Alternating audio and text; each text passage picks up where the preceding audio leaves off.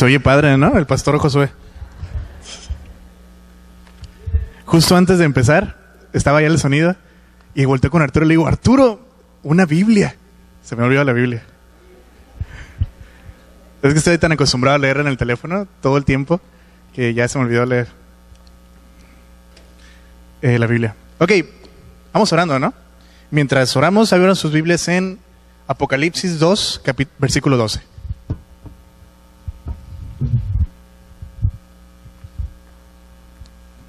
Señor, gracias Dios porque tú eres bueno. Gracias por el honor y el privilegio que nos das de enseñar tu palabra, Dios. Gracias por tu presencia. Gracias porque tú estás aquí. Señor, muéstranos lo que tú quieras enseñarnos. Enséñanos lo que tú quieras decirnos. Estamos abiertos a tu palabra. Si venimos hoy a la iglesia el domingo, Dios, es porque estamos abiertos a lo que tú quieres decirnos. Corrígenos, enséñanos, bendícenos. Eh, muéstranos lo que estamos haciendo bien, lo que estamos haciendo mal, entregamos nuestra vida en el nombre de Jesús. Amén. Entonces, estamos en Apocalipsis, capítulo 2. Esta Biblia tiene letra bien chiquita. Versículo 12.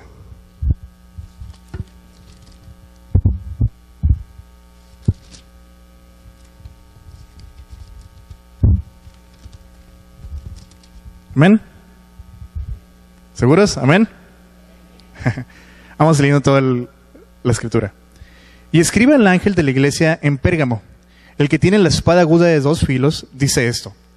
Yo conozco tus obras y dónde moras, dónde está el trono de Satanás, pero retienes mi nombre y no has negado mi fe, ni aun en los días en que Antipas, mi testigo fiel, fue muerto entre vosotros, donde mora Satanás. Pero tengo unas pocas cosas contra ti que tienes ahí a los que retienen la doctrina de Balaam, que enseñaba a Balac a poner tropiezo ante los hijos de Israel, a comer de cosas sacrificadas a los ídolos y a cometer fornicación. Y también tienes ahí a los que retienen la doctrina de los nicolaitas, los que yo aborrezco. Por tanto, arrepiéntete, pues si no, vendré a ti pronto y pelearé contra ellos con la espada de mi boca. El que tiene oídos, oiga lo que el Espíritu dice a las iglesias. Al que venciere, daré a comer del del maná escondido, y le daré una piedrecita blanca, y en la piedrecita escrito un nombre nuevo, el cual ninguno conoce sino aquel que lo recibe. Ok. Pérgamo. ¿Alguien ha escuchado ese nombre antes? Yo sé que van a levantar la mano uno que otro doctor, uno que otro enfermero. Pérgamo. La palabra obviamente viene de pergamino, que era un rollo donde se escribía, se dice que se empezó a usar en ese entonces en Pérgamo por primeras veces para cuando la carta fue escrita, ya tenía Pérgamo siendo la capital de Asia Menor, del Imperio Romano, porque estaba muy grande el Imperio Romano, se separaba en varias capitales. Una de ellas era Pérgamo y era la capital de Asia Menor. Ya tenía 250 años siendo la capital.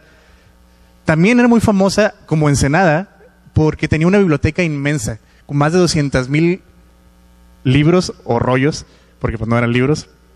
Y era una ciudad muy intelectual. Eh, Vamos a leer el versículo 1. Bueno, versículo 12 más bien. Y escriba el ángel de la iglesia en Pérgamo. El que tiene la espada aguda con dos filos dice esto. De repente me perdí.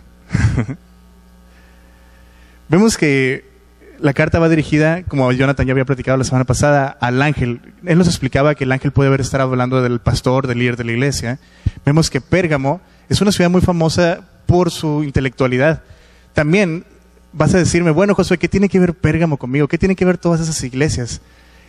Yo te puedo asegurar que el 99% de las personas en el mundo tienen algo que ver con Pérgamo. Y vas a decir, ah, caray, ¿y por qué? Bueno, en Pérgamo había una escuela de medicina dentro de un templo muy grande dedicado a Asclep, Asclep, Esclapio, perdón. ¿Alguien ha escuchado de eso? A lo mejor no. Eusclapio, representado con una serpiente, es la imagen de la salud en todo el mundo. ¿Alguna vez alguien la ha visto? ¿Alguien nació en un hospital? ¿Alguien tiene que ver algo con Pérgamo? De ahí salió todo eso. Entonces todos realmente tenemos algo que ver con Pérgamo. Dice, versículo 12, el que tiene la espada aguda de dos filos dice esto. Tenemos algo muy interesante. ¿Cómo se ha presentado Jesús anteriormente? Primero decía el principio y el fin. Y a otro le dijo yo, el Hijo de Dios. Aquí cómo se presenta, con una espada de dos filos.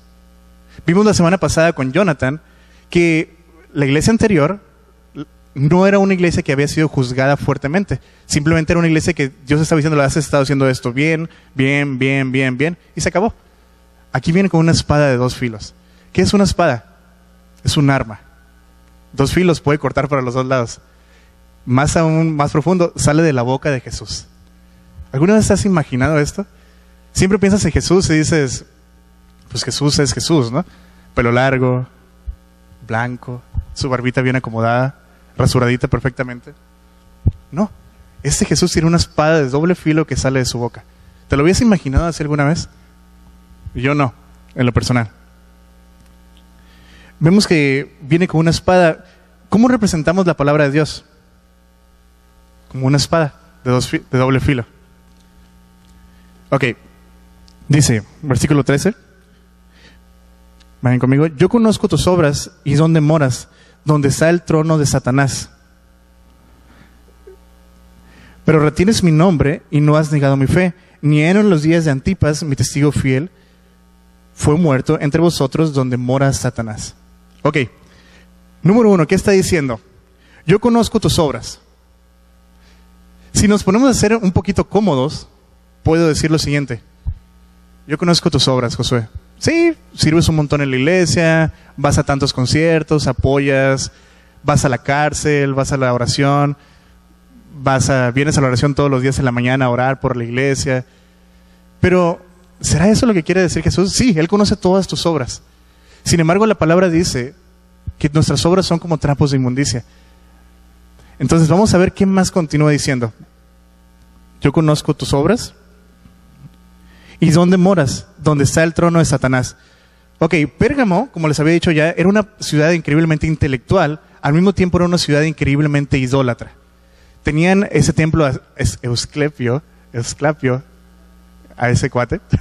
es una palabra muy difícil, está en latín, quién sabe qué será. Eh, tenían un templo muy grande a este lugar, a, a esta persona, a este dios. También en ese mismo lugar tenían un trono inmenso dedicado a Zeus. También se habían ganado el honor de construir el primer templo inmenso al emperador César. Entonces, eh, Pérgamo estaba rodeado por lo que es el gobierno, obligando a las personas a dar la adoración al César. Es muy interesante. Vemos que eh, parte de la adoración a este, a este dios de la salud le decían eh, Asclepios Soter, que quiere decir el Salvador. ¿Por qué? Porque era el dios de la medicina. Dice la tradición que se metían las personas a este templo pasaban la noche ahí acostados adorando a Dios. Había serpientes mansitas en el, en el, en el templo. Las soltaban de noche y esas serpientes tocaban a las personas y eran, sal, eran sanas. Sí que se oye así como que, ah, caray, está interesante. Sí, pasaba. Era un poder satánico inmenso. ¿Cómo, cómo describe Dios a la ciudad? Donde está el trono de Satanás. Está fuerte, ¿eh? ¿Te imaginas que Dios volteara y dijera en Senada, donde está el trono de Satanás en Ensenada, tendríamos que estar bien pesados, ¿eh? Tendríamos que ser algo bien serios. Pero, ¿qué les dice? A pesar de tanta idolatría, ¿qué les dice? Versículo 13. Pero retienes mi nombre y no has negado mi fe, ni aun en los días de Antipas, mi testigo fiel. Qué padre, ¿no? Como cristiano yo quisiera que Dios viniera y me dijera, Josué, a pesar de todas las circunstancias a tu alrededor, tú retienes mi nombre, eres bien fiel ha retenido mi fe al 100%. Para mí el hecho de que viva en una ciudad idólatra no es nada. Eso es lo que los cristianos en Pérgamo podrían decir. La idolatría no me está afectando en lo absoluto. Ha estado dura la tribulación y todo, pero he retenido la fe y Jesús mismo lo está diciendo. Qué interesante, ¿no? Y luego dice, aún, seguimos el versículo 13, ni aún en los días en que Antipas, mi testigo fiel, fue muerto ante vosotros. Dice la tradición que Antipas, a pesar de que no sabemos absolutamente nada de él, es el único lugar donde se menciona, eh, dice la tradición que fue muerto dentro de un toro gigante, los calentaban, los encerraban adentro y los calentaban y pues en teoría se derretían. Es la manera en que se supone, dice la tradición, que Antipas fue muerto. No conocemos nada de él.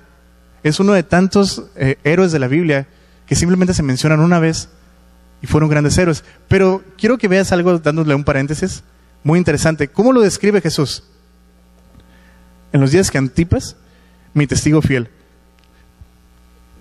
Qué honor que Jesús los llame así. En toda la Biblia, solo hay una vez más en que se dice mi testigo fiel. ¿Saben a quién se está refiriendo? A Jesús. En Apocalipsis. Vayan a un capítulo anterior. Y es uno de los atributos que Jesús se da a sí mismo. Mi testigo fiel. ¿Te, ¿Te imaginas morir como un mártir por Jesús? Y Jesús te recompensa dándole, dándote uno de los nombres que Él mismo te está dando. Ahora, hagamos un paréntesis interesante. Todas aquellas personas que eran especiales para, para Dios, para Jesús, tenían un, un sobrenombre. Si recuerdan, si han estudiado la Biblia, Abraham. Su sobrenombre era que Dios le dio el amigo de Dios. Qué padre. ¿Te imaginas? El amigo de Dios. Moisés, el que había conocido cara a cara a Dios. Super padre. ¿Quién puede decir eso? David, entre tantos, el dulce cantor de Israel. Qué bonito. El nombre conforme a mi corazón. Y super padre. Eh, Simón. ¿Quién es Simón? Pedro. Jesús le puso Pedro. Se llamaba Simón. Eh, Juan. ¿Cómo se llamaba Juan? El discípulo amado. Te vas a decir, bueno, pero él escribió el libro. Sí, pero está inspirado por Dios. Quiere decir que Dios le dio ese nombre. El discípulo amado. Eh, Saulo. Pablo. Otra vez Abraham. Abraham. Es interesante cuando, cuando tienes una relación personal con Dios, no puedo decirte que siempre va a cambiar tu nombre, pero sí hay una intimidad tan hermosa que es Dios capaz de cambiar tu nombre por algo muy especial, algo que solamente tú vas a reconocer. Y vamos a verlo al final de, este, estos versículos.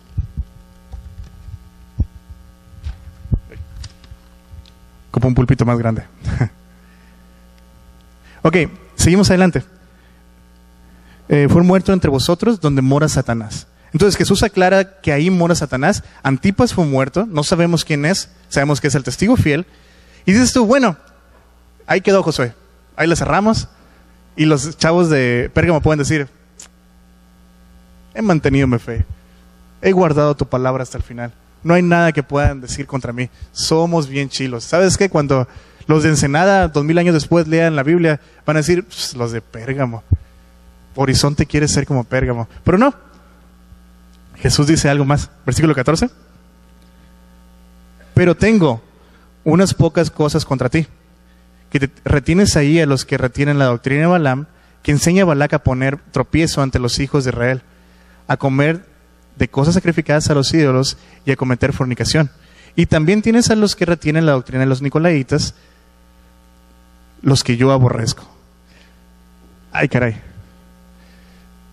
Siempre eh, en lo personal pienso y digo, Jesús, tú has perdonado todos mis pecados.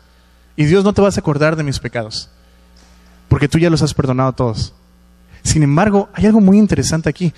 Jesús viene, alaba lo que están haciendo los chavos de Pérgamo, pero luego les dice, pero tengo unas pocas cosas contra ti. Y dices tú, bueno, ¿que no Jesús perdonó todos sus pecados? Sí, Jesús perdonó todos sus pecados, pero Él quiere transformarlos totalmente. Y entonces señala, con justicia, tengo unas cosas contra ustedes.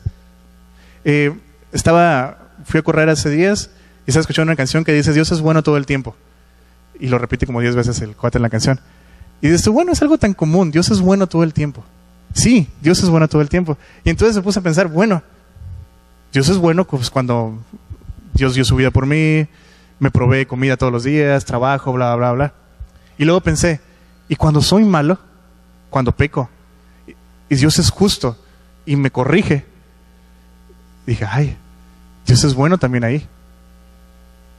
Y, me puse a pensar, analizando, estaba corriendo y pensando, pensando, pensando, pensando.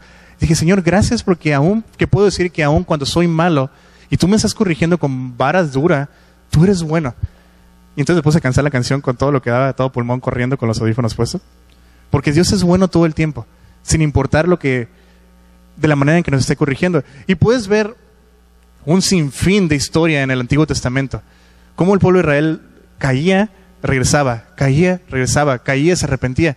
Y cada vez que caía, Dios los castigaba con manos duras, no para decir, oh, los castigué, oh, las, los voy a lastimar. No, porque por amor su castigo era para traerlos a Él.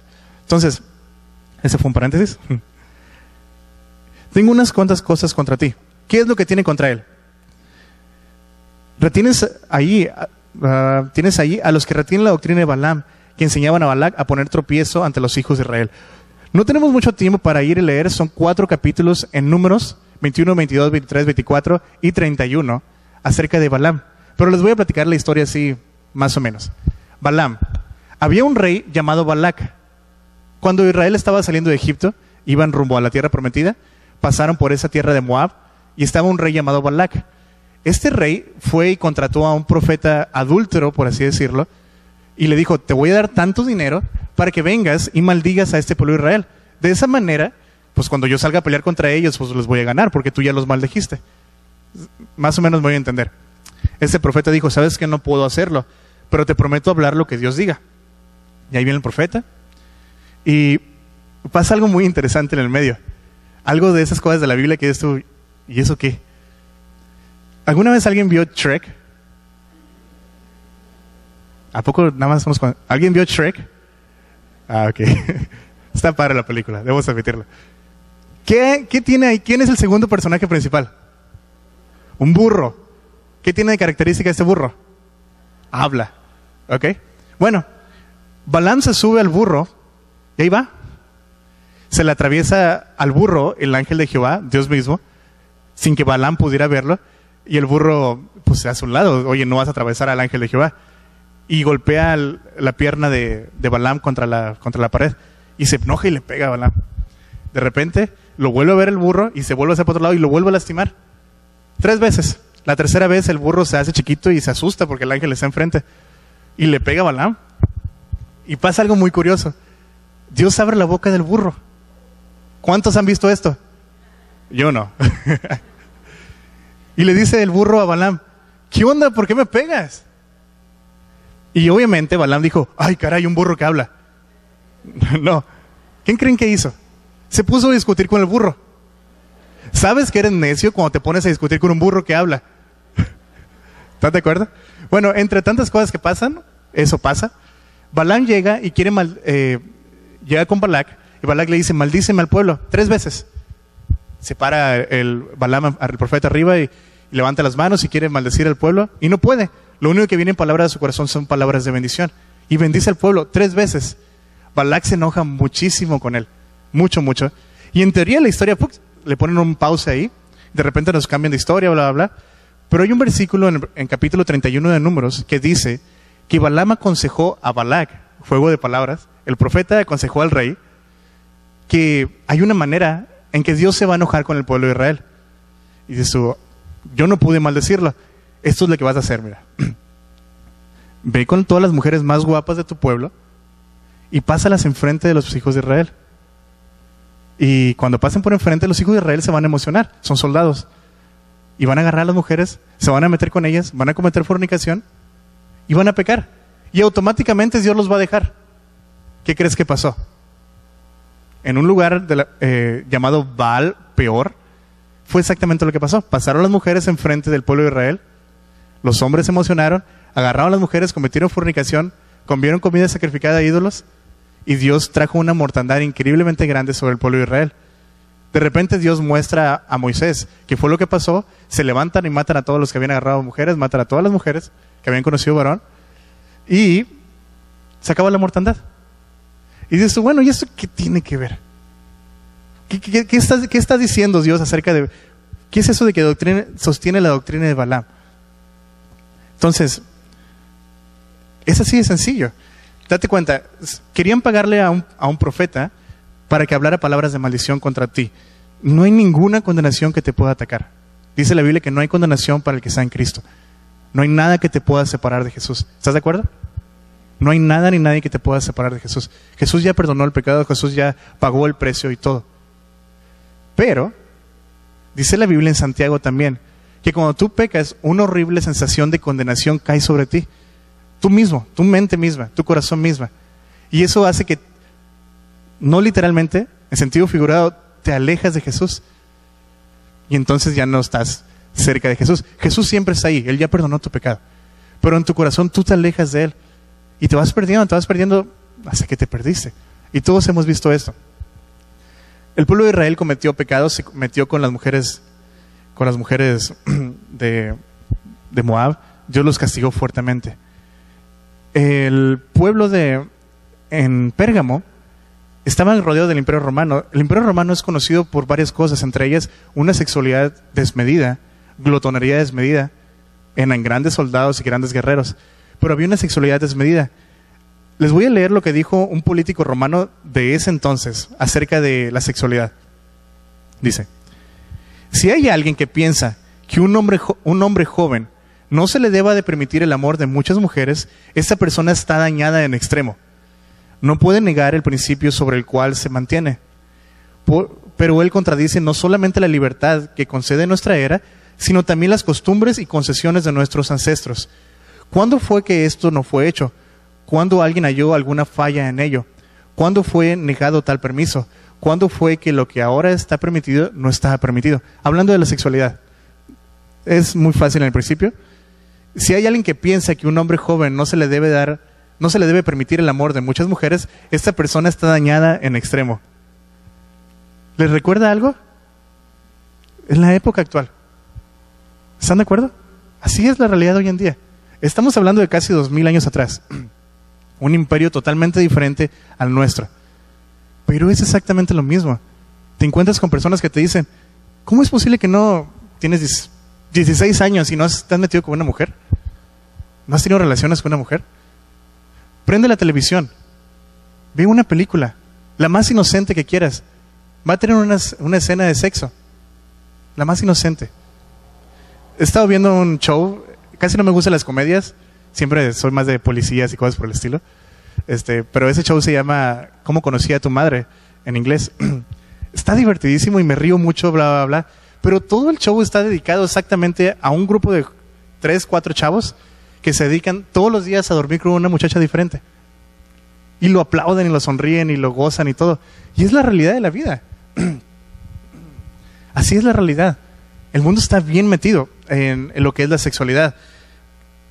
Pero Dios tú, bueno, esa es la televisión, Josué.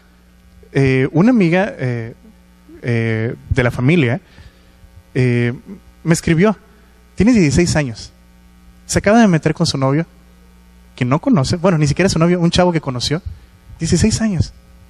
Su familia es cristiana al 100%, todos sus hermanos son cristianos al 100%, ella es cristiana al 100%, y tuvo relaciones con un chavo a los 16 años. Por Facebook y por las redes sociales nos llegan un montón a la iglesia también de cosas así. Una muchacha recién convertida, de 17 años, se enamoró del cuate que estaba cantando la alabanza. Pues ah, es el cuate que está cantando ahí, se ve bien, es súper cristiano, es lo que esperas. 17 años. Empieza a salir con él, 3, 4, 5 citas, tienen relaciones sexuales el cristiano. Nos escribe y me dice, ¿sabes qué? ¿Qué hago? Pues aléjate de él. No es cristiano. No es realmente un hijo de Dios. Y eso es dentro de la iglesia. ¿Qué hay fuera de la iglesia cuando estás solo? En tu casa. Solo en la computadora. Tengo un sinfín de conocidos, amigos, jóvenes, adultos casados, que están tremendamente metidos en la pornografía. Estaba leyendo un libro, decía que eh, la pornografía es tan fuerte como una droga como el opio, que es tan difícil dejarlo para los chavos, para los señores, para los adultos, los viejitos, para todos. Sé que es un tema demasiado tabú, es un tema demasiado fuerte, es un tema duro, la sexualidad, pero sinceramente es lo que se está hablando afuera. y si no lo hablamos, si nos acostumbramos a lo que está pasando, que es lo que ellos estaban haciendo, nos vamos a perder.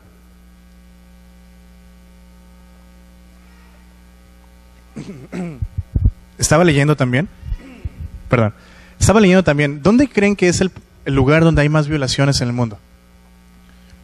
Cuando estaba leyendo dije, bueno, pues ha de ser, solo ejemplos, Florida, donde andan las chavas en bikini, eh, no sé, una playa, lo que tú quieras.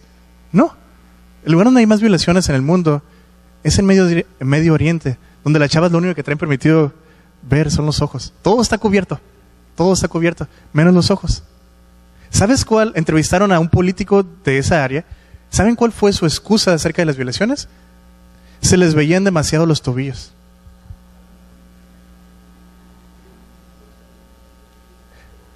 Entonces, yo podría llegar y decirte, como muchos lo hacen, y no, no ataco, las mujeres no deben de usar falda, menos si es cortita.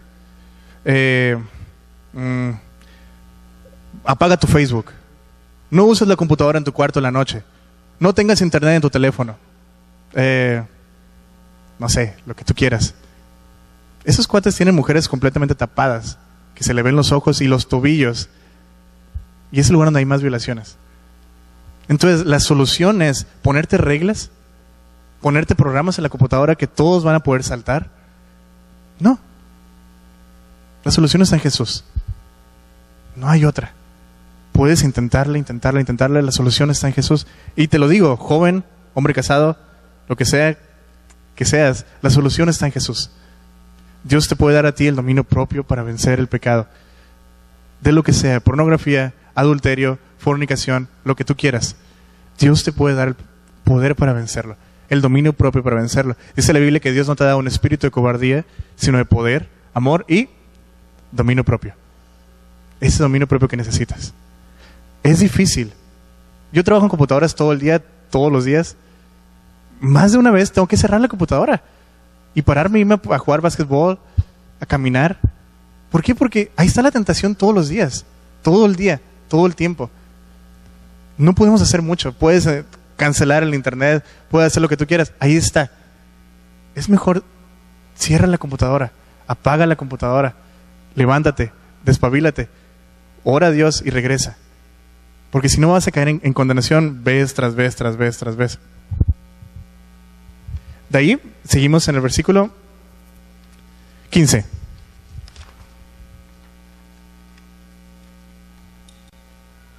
También retienes ahí, eh, y también tienes a los que retienen la doctrina de los nicolaitas, a los cuales yo aborrezco. Ya vimos la semana pasada, Jonathan nos habló acerca de ellos. No vamos a pasar mucho tiempo ahí porque, por lo que nos explicó Jonathan la semana pasada, que es correcto, es lo mismo. Es fornicación, es personas que estaban queriendo ponerse sobre el pecado, decir esto, no me afecta a mí, el pecado de la fornicación no me afecta a mí. Eh, pero hay algo muy interesante que es lo que quiero que, estudiemos en ese, en ese pedacito. Y también tienes a los que retienen la doctrina. Retienen. Como cristianos, podemos acostumbrarnos al mundo, dentro de la iglesia, fuera de la iglesia, donde tú quieras. Nos podemos acostumbrar a, lo que está pasando en el mundo. Platicaba con unos amigos esta semana pasada de cómo es que poco a poco eh, nuestro ¿cómo sería? Nuestro, nuestra condenación de las cosas va bajando poco a poco. Vemos que hace 50 años eh, que se le vieron los tobillos a una mujer en la televisión, por ejemplo, era hoy mucho. Vemos una película hoy en día y ya está totalmente explícito todo. Vemos que hace muchos años, no sé, las cosas que eran malas antes ya no son tan, tan malas hoy en día. Si seguimos con este camino, lo cosas que eran malas antes, que ya no son tan malas hoy en día, ¿qué va a pasar en el futuro? ya no van a ser malas en general.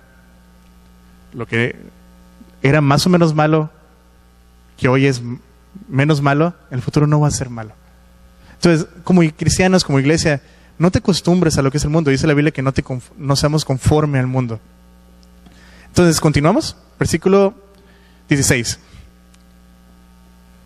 Vamos a ver qué es lo que Jesús quiere que hagamos. Por tanto, arrepiéntete, pues si no vendré a ti y pelearé contra ellos con la espada de mi boca.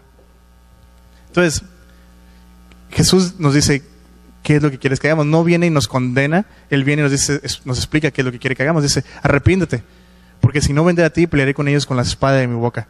Lo dice esto a cinco de las siete iglesias que va a hablar. Arrepiéntete, dos de ellas no tenían nada malo. Dice que va a venir a Él con la espada de su boca y los va a cortar. Y eso lo está diciendo no a las personas de afuera, lo está diciendo a las personas que están manteniendo la doctrina. Recuerden el versículo 15. Y también tienes a los que retienen la doctrina. No está diciéndoselo a los de afuera, lo está diciendo adentro de ti. Ten cuidado, no retengas la doctrina del mundo, no retengas esa doctrina. Arrepiéndete. Eh, cuando Jesús venga, va a juzgar con la espada de su boca, con su palabra, totalmente. ¿Continuamos? El que tiene oídos, oiga lo que el Espíritu dice a la iglesia. Aquí lo generaliza, en general. Primero está hablando a Pérgamo fuertemente. Y dice, bueno, pues le está diciendo eso a una iglesia que pasó hace dos mil años, ya como que no nos llega mucho. Aquí dice, el que tenga oídos, oiga. ¿Tienes oídos? A ver, seguro que tienes oídos. Generaliza la invitación. El que tiene oídos, oiga lo que el Espíritu dice a la iglesia. Y luego dice algo muy hermoso. Al que venciere, daré de comer del maná escondido y le daré una piedrecita blanca. Y a la piedrecita, escrito un nombre nuevo, el cual ninguno conoce sino aquel que lo recibe. Cuando estaba leyendo eso, le estaba platicando con Jonathan, le digo, men, ¿qué onda con la piedrecita blanca? Pero bueno, ahorita llegamos a la piedrecita blanca. Primero la primera parte, el maná escondido. Cuando estaba el pueblo de Israel en el desierto caminando hacia la tierra prometida, eh, no había comida. Lo que Dios mandaba era maná del cielo, que era como pan, como cilantro, dice, que descendía del cielo y diariamente podían comer. No podían guardarlo de un día para otro porque se echaba a perder. Ese era, ese era el maná. El maná escondido es Jesús. ¿Quién es el verdadero pan de vida? Dice Jesús, yo soy el pan de vida que desciende del, cielo. Jesús es el verdadero pan de vida. Entonces dice, al que venciere, le daré el maná escondido. Jesús promete que si tú te arrepientes, si cambias de rumbo, Él va a venir y te va a dar a Jesús. No hay nada mejor que Jesús. No hay nada mejor. Francis Chan en uno de sus libros dice, imagínate que tienes, llegas al cielo, tienes todo, eh, ya no hay dolor, están todos sus familiares que murieron, hay paz, no hay que trabajar, todo es una bendición, aire acondicionado, todo está perfecto, pero no tienes a Jesús. Y él dice, ¿qué pasa contigo? ¿Qué puedes recibir todas esas bendiciones de Dios sin Jesús? Y muchas veces mucha gente va a decir, bueno, pues sí, vamos a un, queremos eso al final, pero no. Nuestro cielo es Jesús. El cielo sin Jesús no tiene ningún sentido. Todo lo que hacemos, todo lo que vivimos, todo lo que servimos, toda nuestra vida va rodeada hacia Jesús. Va en dirección hacia Jesús. Si quitas a Jesús de la ecuación, no sirve para nada, nada, en lo absoluto. Entonces Dios promete darnos el maná escondido, Jesús. Y de ahí nos promete otra cosa más. Y le daré una piedrecita blanca y en la piedrecita escrito un nombre nuevo, el cual ninguno conoce sino aquel que lo recibe. Estaba escuchando al pastor John MacArthur acerca de esto, porque leí un montón de libros para buscar acerca del significado de la piedrecita blanca. Y dice él en, uno de sus escritos, dice, ¿qué quiere decir la piedrecita blanca? Y dice así, no tengo la menor idea. Y dices tú, si John MacArthur no lo sabe, nadie sabe. así de duro. Pero, dice, pero en ese entonces, históricamente hablando, cuando una persona ganaba un premio muy grande, un reconocimiento muy grande, unas olimpiadas o algo así, se le daba una piedrecita blanca y se le escribía un nombre adentro. Y esa piedrecita blanca era la entrada a una fiesta extremadamente exclusiva. Y pues tenían que dar la piedrecita y decía el nombre que nada más esa persona podía usarla. Entonces, él resume y dice, bueno, eh, aunque no sabemos de qué se refiere, algún día lo sabremos, es una invitación a, la entrada al reino de los cielos. Nos está dando Jesús, el maná escondido, y nos está dando el ticket de entrada al reino de los cielos, donde viene un nombre que dice que nadie conoce. Dice, un nombre escrito con un nombre nuevo, el cual ninguno conoce, sino aquel que lo recibe. Y puedes decirme, bueno, ¿y qué, qué dice el nombre? ¿Quién sabe? Si uno de nosotros supiera, diría, un nombre nuevo que ninguno conoce más que Josué. No, ¿verdad? Dice, ninguno conoce.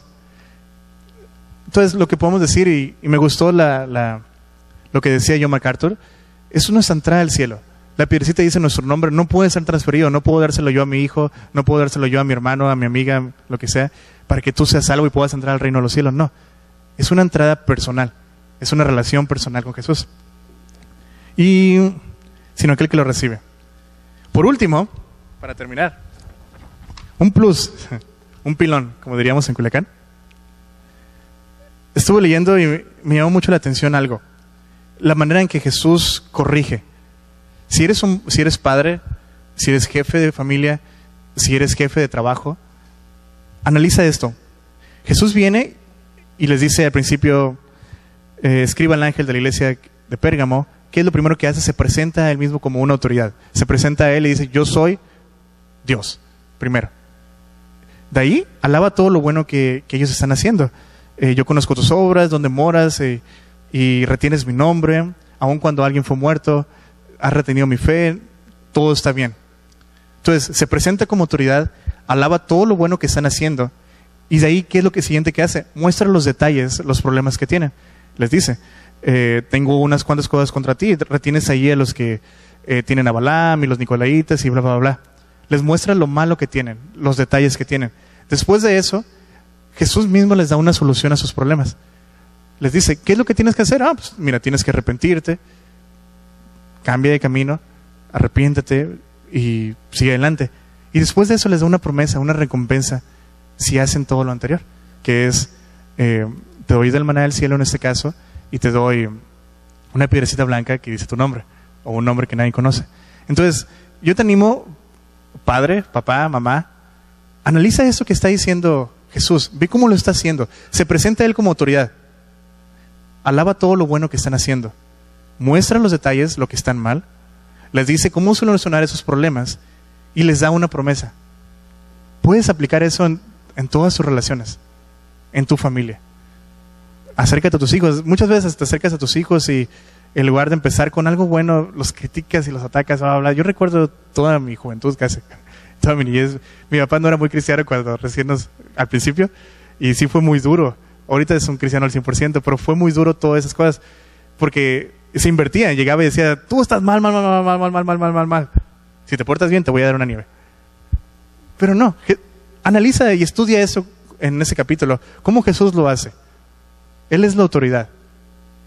Él bendice y muestra grande gratitud en lo que tú estás haciendo bien. Ataca lo que estás haciendo mal. Él no va a darle la vuelta a lo que estás haciendo mal.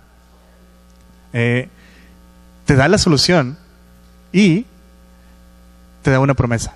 Entonces, yo te animo a que, no sé, eh, uses tus relaciones de esa manera, guía a tus hijos de esta manera, guía a tu familia de esa manera. Vamos orando, dándole gracias a Dios por ese estudio. Señor, gracias Dios porque tú eres bueno, gracias porque tú eres fiel. Gracias Dios porque no importa qué tan lejos estemos, Dios, en nuestro corazón de ti, tú siempre estás cerca. Señor, gracias porque tú has sido tan bueno, tú has sido tan fiel. Padre, yo te ruego que tú tomes en tus manos todos estos detalles que hay en nuestros corazones. Bendice cada hombre, cada mujer, Dios, que están teniendo problemas fuertes, Dios, con, con problemas sexuales, Dios, con problemas sexuales, Dios, que están teniendo. Yo te ruego que tú les des gracia, que tú les des fuerza, que tú les des gracia para arrepentirse, que tu Espíritu Santo se acerque a ellos, se acerque a nosotros, Dios, y nos arrepentamos, Dios. Señor, gracias porque tú nos das una promesa de que podemos estar contigo, Dios. Una promesa de que te recibiremos a ti, a ti Jesús, nuestro único Dios si vencemos en ti. Tú eres nuestra victoria, Dios, tú eres nuestra esperanza, tú eres nuestro gozo. Te bendecimos, oh Rey, en nombre de Jesús. Amén.